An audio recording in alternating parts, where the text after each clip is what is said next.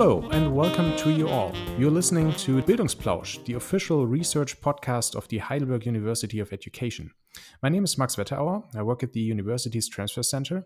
And as you may have noticed, this episode is quite different. Not only do we have great researcher today as a guest, but also this episode will be in English. But that's not the only difference today. Nicole Flint is with me. Nicole Hello. is the managing Hello, Nicole. Nicole Flint is the managing director of the university's research department and head of the graduate school. She's also part of our podcast team, and as we already said so in our discussion before we started recording, um, you have heard her voice already in our pre episode. Uh, Nicole, thank you for joining us today. My pleasure. Hi. um, we both are really glad to welcome Dr. Kirsten Nawrotzki to our podcast. She is a lecturer in the Department of English and founding director of the Center for Independent Language Study at the Heidelberg University of Education. Welcome to our podcast. Thank you so much.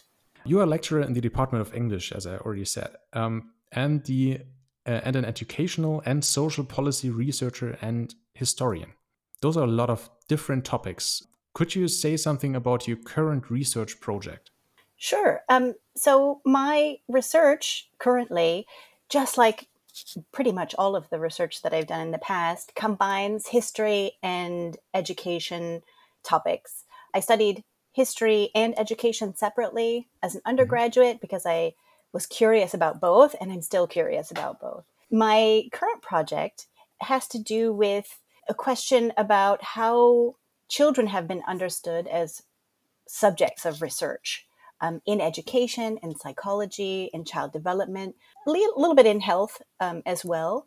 And I'm looking at a particular kind of experimental laboratory and some institutions for child development in the mm-hmm. middle of the 20th century to examine how did they study children what did it mean to learn from children about children and what, how did they refine those research processes and those are the kind of research processes that we use to analyze children in educational settings today so um, i'm looking at the roots of some of that mm-hmm. So, would you consider your research to be completely international, or is it this with a uh, focus on, for example, German educational systems? In fact, uh, my my research at the moment is completely international. I'm looking at uh, the project that I'm doing involves four other researchers, colleagues from around the world. Um, one from Brazil, uh, one from Western Canada, one from the UK, and one from New Zealand. And we're all looking at different case studies, asking the same kinds of questions. Um, and our case studies are in different countries. So my case study is in Austria. My New Zealand colleague is looking at a case study in the United Kingdom. The colleague who lives and works in the United Kingdom is looking at a Russian case study. Um, and so we're all um, very much international in our orientation in terms of our research, but also in terms of where we live and work and how we were trained. So I don't think there's any way to get away from international um, in my work. Since we, we are trying to um, reach as many people who may have not been involved in science or scientific research before, could you explain the term case study in that case? Oh, that's a great question. So, a case study um, in in terms of my work is looking at one example of something that we know that happened, and it's choosing. We can't look at all of the experimental schools um, mm-hmm. that existed in the 20th century. That would be much too big of a task, um, and we'd find a lot of things that um, that were repetitive, that weren't very interesting. And so, in order to make our work doable in order to be able to find an answer to some of our questions, we select individual cases, individual schools or individual people um, or individual settings that we think are, are helpful um, examples of mm-hmm. the phenomenon that we're looking at.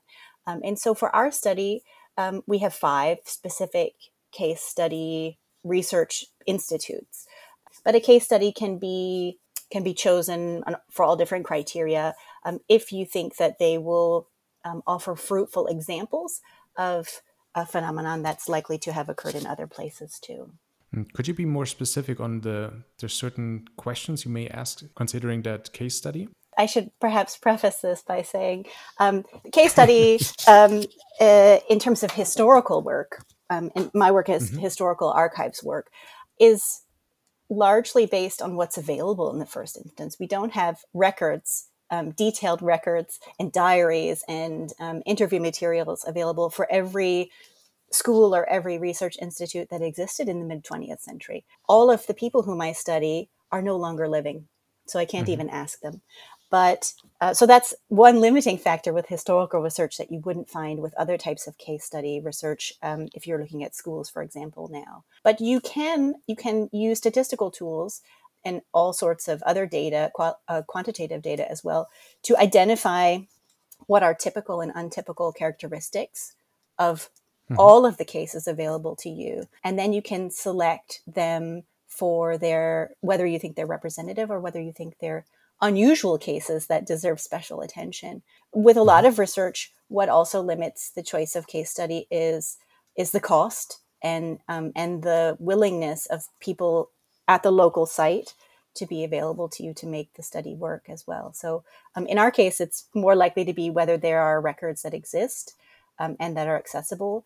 And for people who do contemporary work, there would be other considerations with living people as well. You already said that it's not possible for you to ask ask the people who were involved back then. Mm-hmm. Um, so, what are your sources exactly? Yeah, so we use a, a wide variety of sources, and our different case studies in our um, project provide uh, totally different sources. So, um, in some cases, those are observation records that teachers mm-hmm. have kept as a part of their daily work in classrooms. So, they sat down and took notes about this child or that child and things that they noticed. They might have even written down transcripts of conversations between two children. Um, they might have also mm-hmm. written their own observations or concerns about a particular child and how they were behaving or what types of skills they had developed. So there's, when we're lucky, we find a lot of records that are often kept in the personal papers of those teachers. So the, the mm-hmm. institutions don't exist anymore, but maybe their grand children have kept those papers, have found them and kept them. And, and other times they've been donated to, to archives already. We also have a lot of photographic evidence. You have a lot of albums of photographs taken sometimes to advertise or promote the mm-hmm. work of these institutions, um, and other times for teachers or families' own memories. And we can analyze those images and figure out all sorts of, of things about those people and institutes, both if both using pictures that are clearly posed and mm-hmm. constructed, and others that um, appear to show perhaps unintentional pieces of evidence in the background. As a historian, um, your main tool is to work with sources and mm-hmm. to have a toolkit of how to how to, for example, work with such staged photo ops, for example. Do you see a big difference from the international perspective on how historians, for example, work in Brazil and how you approach your work? That's a great question.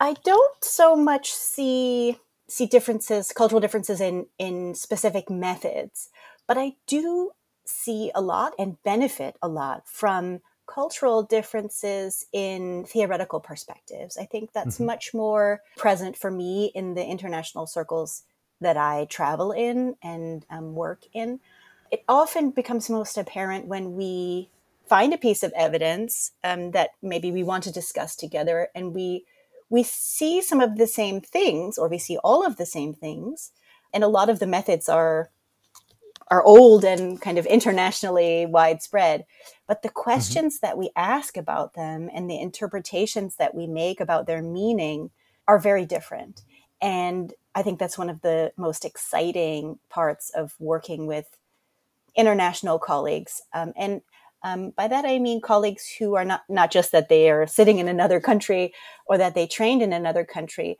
but mm-hmm. but that they continue to kind of work and grow in the in the intellectual context of other countries and cultures because um, they're very different and really exciting. That sounds really exciting indeed. uh, Nicole? Um, Want to continue? Yeah, I would continue with a question concerning your career and your path. We already heard that you're very international and that your research is not only done here in Germany, but also very international. So I did a little bit of a research on you. So I um, found that you did your PhD in history at the University of Michigan in the United States, and you were also a postdoc at the University of Roehampton, London. Is that right? That's right, yeah. That's right. So um, you were working and doing research not only in Germany but also in other countries. Can you please tell us, in your mind, is there a difference between doing a PhD or research, for example, in the United States and in Germany? Uh, yeah, I'm, I'm sure there are uh, quite a few differences actually. Um, and I should maybe add that I um, did a master's degree in, in the United Kingdom as well um, before I did my PhD in the United States. So, um, so I have quite a bit of comparison, I think. And um, well, the, the institutional cultures are quite different. And I think that makes a big difference in, in terms of the PhD experience. In the United States, I did my PhD in the history department. So it depends on the, the discipline as well, and the traditions of the discipline. Um, it would be different in a philosophy department or a German department, I'm sure. Um, and there we were trained an important part of our phd was training to be to be a higher education professor and so there were there were seminars that we attended, but we also were trained to teach, to lecture, to lead seminars. And so it was a kind of professional training beyond just research. I think a lot of the research aspects are the same uh, in terms of how people are, how they're trained in um, Germany and the UK and the US. I think the the socialization to the profession is quite different. Um, and in Germany, where in historical fields, there's still very much a kind of Lehrstuhl organization, um, the relationship to the supervisor is very different.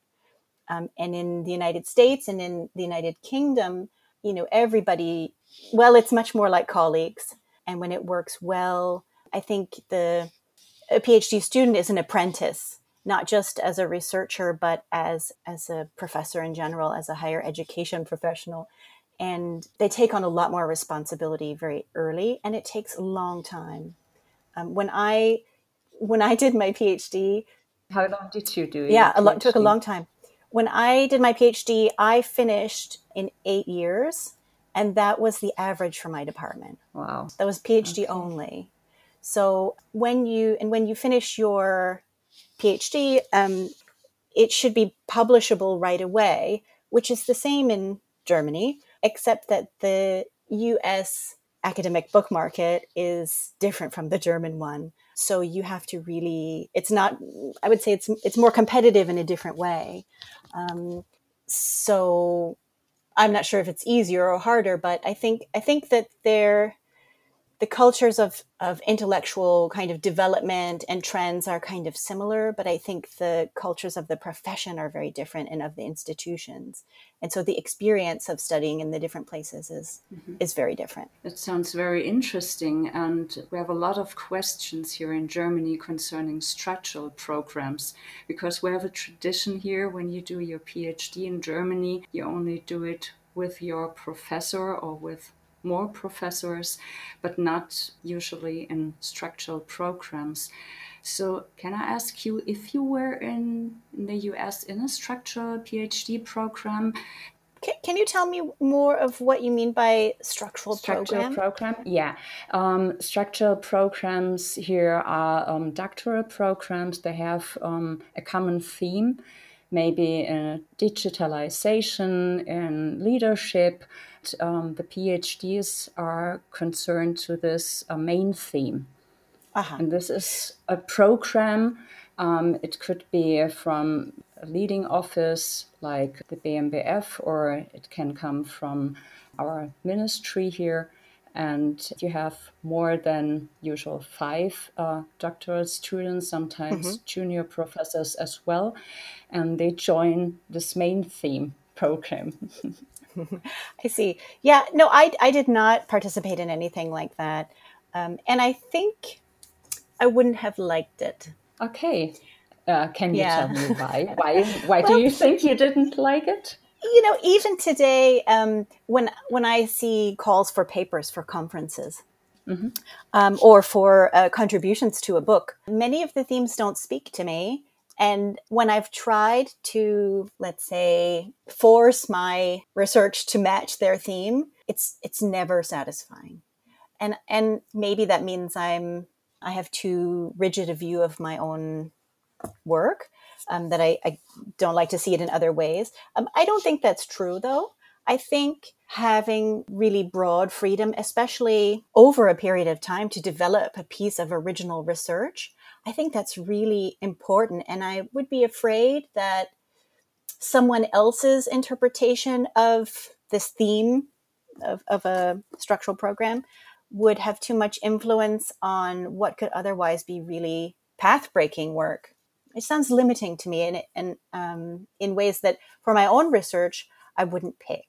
I, I can understand how um, an institution or the BMBF might promote that kind of work because it could lead to faster progress on specific themes. But I, uh, yeah, I think for myself as a researcher, I really enjoy the the complete intellectual freedom and and also um, as a person who as a researcher who looks very critically at my sources i think as a student i would have been afraid what if i find the sources and they tell me something they take me in a different direction completely then what? Can I be true to the sources and change my topic within this theme? I mean, what if uh, I would be worried? And knowing that I can always follow the sources to tell me what is the real story here or what is the most meaningful story that can be told here, that's a kind of freedom that I think motivates me a lot as a researcher. And I would be afraid for myself that I that that motivation might be under threat a little bit. I find this really interesting. And from a stereotype point of view, what I was wondering whether in the US, which has a university or educational system which is much more reliable on on funding, on funding, for example, by by companies or by foundations. I was just wondering whether whether you would say that freedom of research is a much higher good, for example, from your experience in the US than it may be in in Germany. Um, well, it's it's a really interesting question. I think you know my my experience with research in, in institutions in the United States was in the field of history and a little mm -hmm. bit mm-hmm. in the field of education so there's not so much money to be made. there aren't many corporations really keen to fund. I mean, a little bit there is, but not really. So in the fields that I've been involved in and that I have um, some perspective on, I don't think that problem is so likely to arise. We do see, though, mm-hmm. even in the field of history or in history of education, that at American universities there are a lot of donors who give money for research into a specific topic, right? So, or mm-hmm. prizes, right? Prizes for the best PhD thesis written by a woman with a Polish American background who is Catholic and has at least two children, right? So, really kind of specific agendas do get mm-hmm. encouraged. But I, but I, I mean, my experience was also at a, at a big state university, not at a private mm-hmm. university, a very well funded program. And I did not have any sense that there was um, that there was any threat to the free inquiry of researchers, either professors or students. Yeah, I felt I felt that there was enough. There was quite a lot of kind of self finding or or exploration encouraged. Mm-hmm. I think they looked a little bit at people who who were sure of their topic a little bit suspiciously. How can you know? Look a bit more. Maybe, you know, um, and that's the kind of training that that I received there as well is if you feel you are certain, you should be worried because you may be looking too narrowly. You know, true. you should yeah. you should be suspicious yeah. um, and critical and and ask more questions. And mm. that's the benefit of being in a, a PhD program um, or being in a network of PhD students, like I know the PH has tried to develop, because across disciplinary boundaries or even within the field of history or education, someone who looks at secondary and you look at primary, someone who's looking at, you know, at how to how to teach young children and you're looking at chemistry for 15 year olds there are there's great fruit to come from those kind of connections. But you have to there has to be a culture that encourages that. And in instead i think there's very often a culture well i would say in germany maybe in general that i've encountered which expects phd students to be really certain of what they're doing or to pretend like they're really certain of what they're doing. yeah, to pretend um, it's yeah this is my topic. I it's going to be a success. This is how i'm going to do it. Um, and and everybody's a little bit concerned like well if i ask them a question what if what if their whole thing falls apart you know? Yeah. so i think what if i the, fail? Yeah. what if i fail as well? Yeah. That's right. And i think on the on i mean of course american phd students or phd students in american and british programs also feel nervous and concerned but i think they don't have to put up so much of a front. And i think it's also because the those departments or the the discipline is no longer dominated by very masculine visions of what a professor is or what an expert looks like or sounds like. It's much a much broader idea now that includes expertise from experience and not mm-hmm. necessarily just from from research so i think those are good things i think it's also kind of a reason of that is maybe also there's a different kind of a culture of failing maybe in the US. You don't consider fail to be mm. something absolutely bad, but also something you can learn from and you can grow from. Yeah, I think I mean failure is always painful, no matter where you are in the world. I think no one, no one's going to um, feel great about it. But I think um, I think you're right. Uh, it matches what you said matches with my perception, which is that it's harder to admit here that you've changed your mind about something. Mm-hmm. For example, you know, I, I teach uh, what is known here as Fachfremd. I am a historian of education. I also have a degree in education anyway, but I I teach about American history, and it's called uh, cultural studies. I mean, I use cultural studies principles anyway, but because I happen to work in an English department, it's sometimes it's like I don't exist or you know in in trying to make career progress people have have said well but but you're a historian like you can't work in this well you know i do and i have done it and also it's it really is the same i mean i'm, I'm using my expertise in history to teach history mm-hmm. So it doesn't matter what you call it but here it does matter what you call it and mm-hmm. in these conversations kind of experts in the german higher education landscape have some have said to me, well, but this is like you need to make a career change. You need to, but nothing about me would change. you know, like like it's like admitting that I that I made a mistake in my career. Well, no, I didn't make any mistake.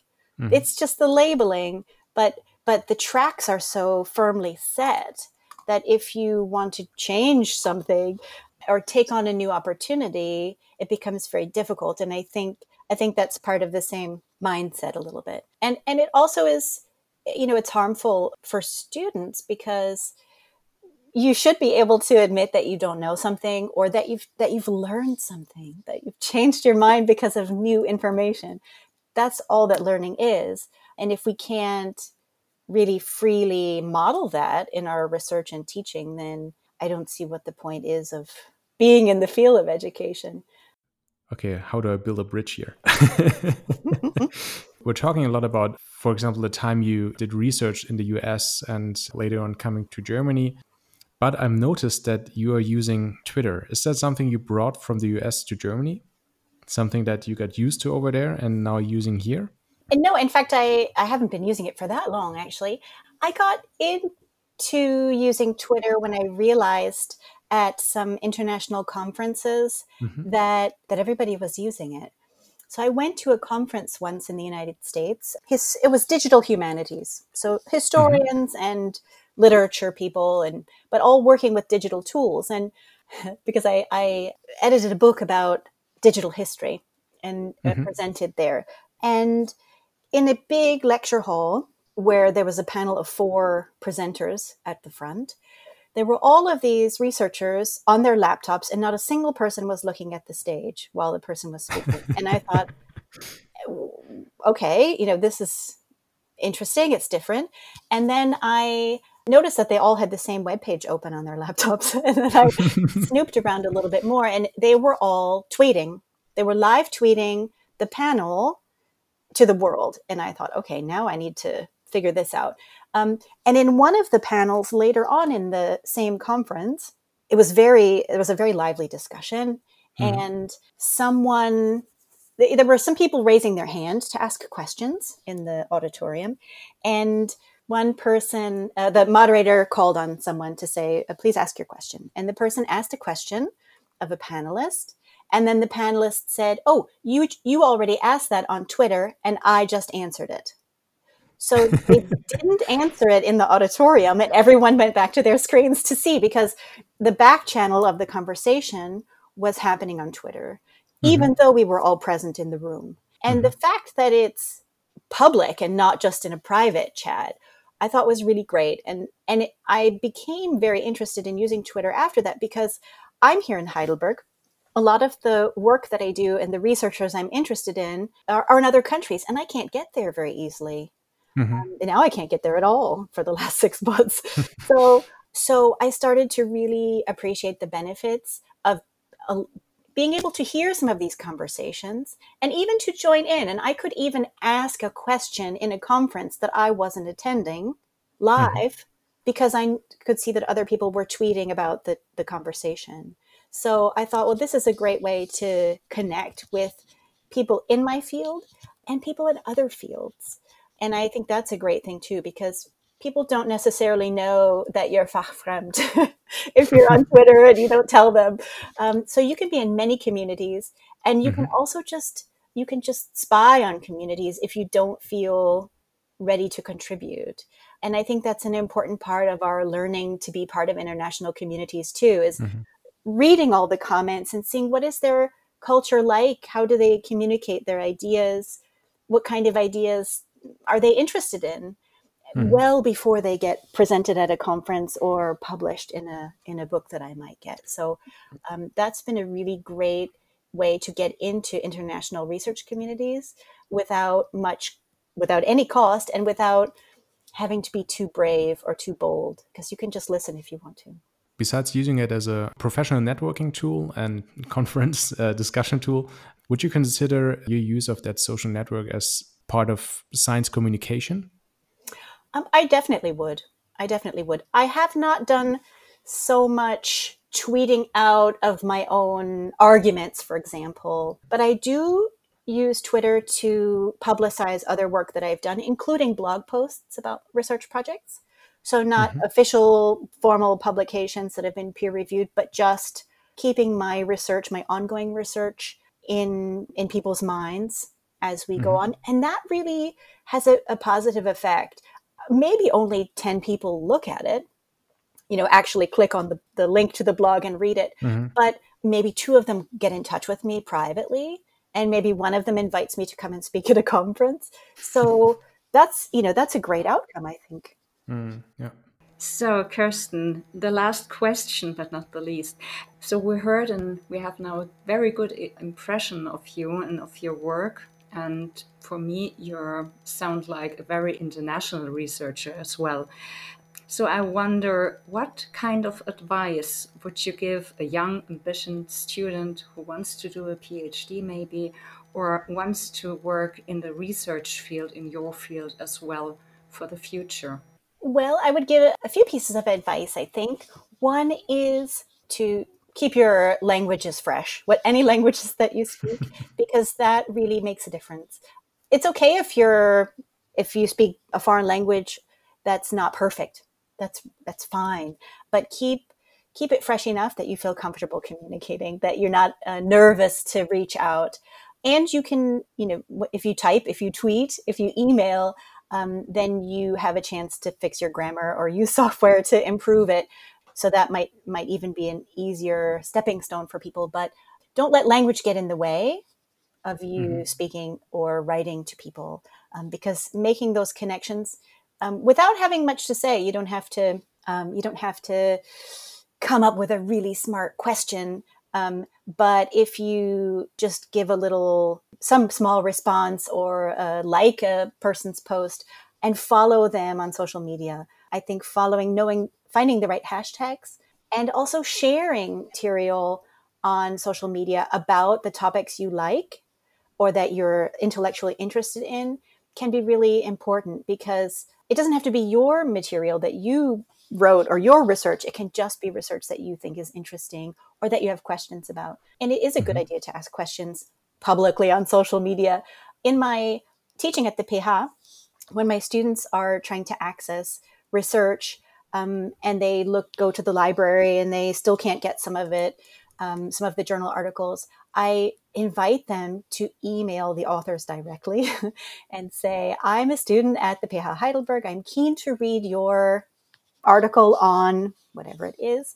Can you send it to me? And almost always, the um, English speaking scholars will write back and send a PDF of the one you asked for and two other PDFs of different stuff yeah. that they think you might listen to. And I'm sure that they also print out the email and, and put it up on their refrigerator at home and reread it and think how fun it is that somebody in the world is reading their work. So even asking for a favor, asking for a copy of something on Twitter or by email, reaching out as a student is a good way to, to that's how you get into networks. And um, another thing is to to read, read the kind of work that you're like that that you're interested in. Take note of who those people are who write it, and look for them on social media, and and set up a, a Google alert on your browser that will tell you when new work with those keywords um, appears. And the more you, you know, let's say you're you're a student, you don't have a PhD position yet, but you're keen to work on a topic contact conference organizers and introduce yourself and say, I don't have any money to come. Is there a, um, is there a scholarship that I could apply for to make the conference fee less? Or because there are lots of doors that are open to people who don't have any connections but you need to knock on that door first. It, but it's not even just about money. Money is important but you know at the moment yesterday uh, last evening i participated in a conference hosted by Academic Society in the United States. And one of the main speakers was in South Africa. Usually, this kind of event would only happen in the United States in person. It would be difficult for me to get away from Heidelberg to attend that. It would cost all kinds of money. And in this case, it didn't. It was there was a person in Israel too, I think, who also participated last night but it, you only find out about these things if you are awake to where the information is provided. Mm-hmm. Um, and I tweeted about this yesterday, and two people contacted me today and said, "Thank God you tweeted about that. I would never have heard." But they can participate cool. because it didn't mm-hmm. cost anything. It was it was open and available. And the the colleague from South Africa yesterday said, you know, the she's also a historian, and she was saying that the pandemic has been terrible, but a little bit, it has equalized the terms of research for non-African and African researchers because they've they've always been very limited in their ability to travel because of money and they couldn't get access to a lot of research materials that were expensive and digitized. And now publishers have made things free at least for a while. And now all these kind of international events are open to people who can't physically be there I think for, for anybody who's an outsider who's interested in research, maybe no one in their family went to university and they already feel a bit like an outsider with an undergraduate degree. Mm-hmm. Maybe mm. they want to study a country or a culture that they're not from and they're worried about the language or they're worried about yeah, not being expert in that culture because they're outsiders. Maybe because they're looking at a department where all the people don't look like them right? They're mm. different gender or age or whatever. There could be lots of reasons that people feel like outsiders, and that maybe stops them from pursuing research. And I think there are lots of tools and lots of institutions and organizations that are welcoming, especially of um, of outsiders, and and build them up so that they can contribute all the great ideas and skills that they have. Mm-hmm. Um, and the PH is, is one with the with the graduate school. I would say let's get this podcast finished. Thank you, Ms. Nawrocki, for those inspiring words to ambitious students. We also tried to keep up with our language today by doing this Good episode job. in English. Thank you so much for joining us today and for letting us have a glimpse at your work uh, of research at the Heidelberg University of Education. And especially to our listeners, thank you for listening to Bildungsplausch, the official research podcast of the Heidelberg University of Education. Make sure to subscribe to our podcast on Spotify, iTunes, or wherever you listen to your podcasts. We hope you enjoyed our program. And final words to our guests, Kirsten and Nicole. Thank you very much. Thank you. Bye bye. Thanks. It was my pleasure.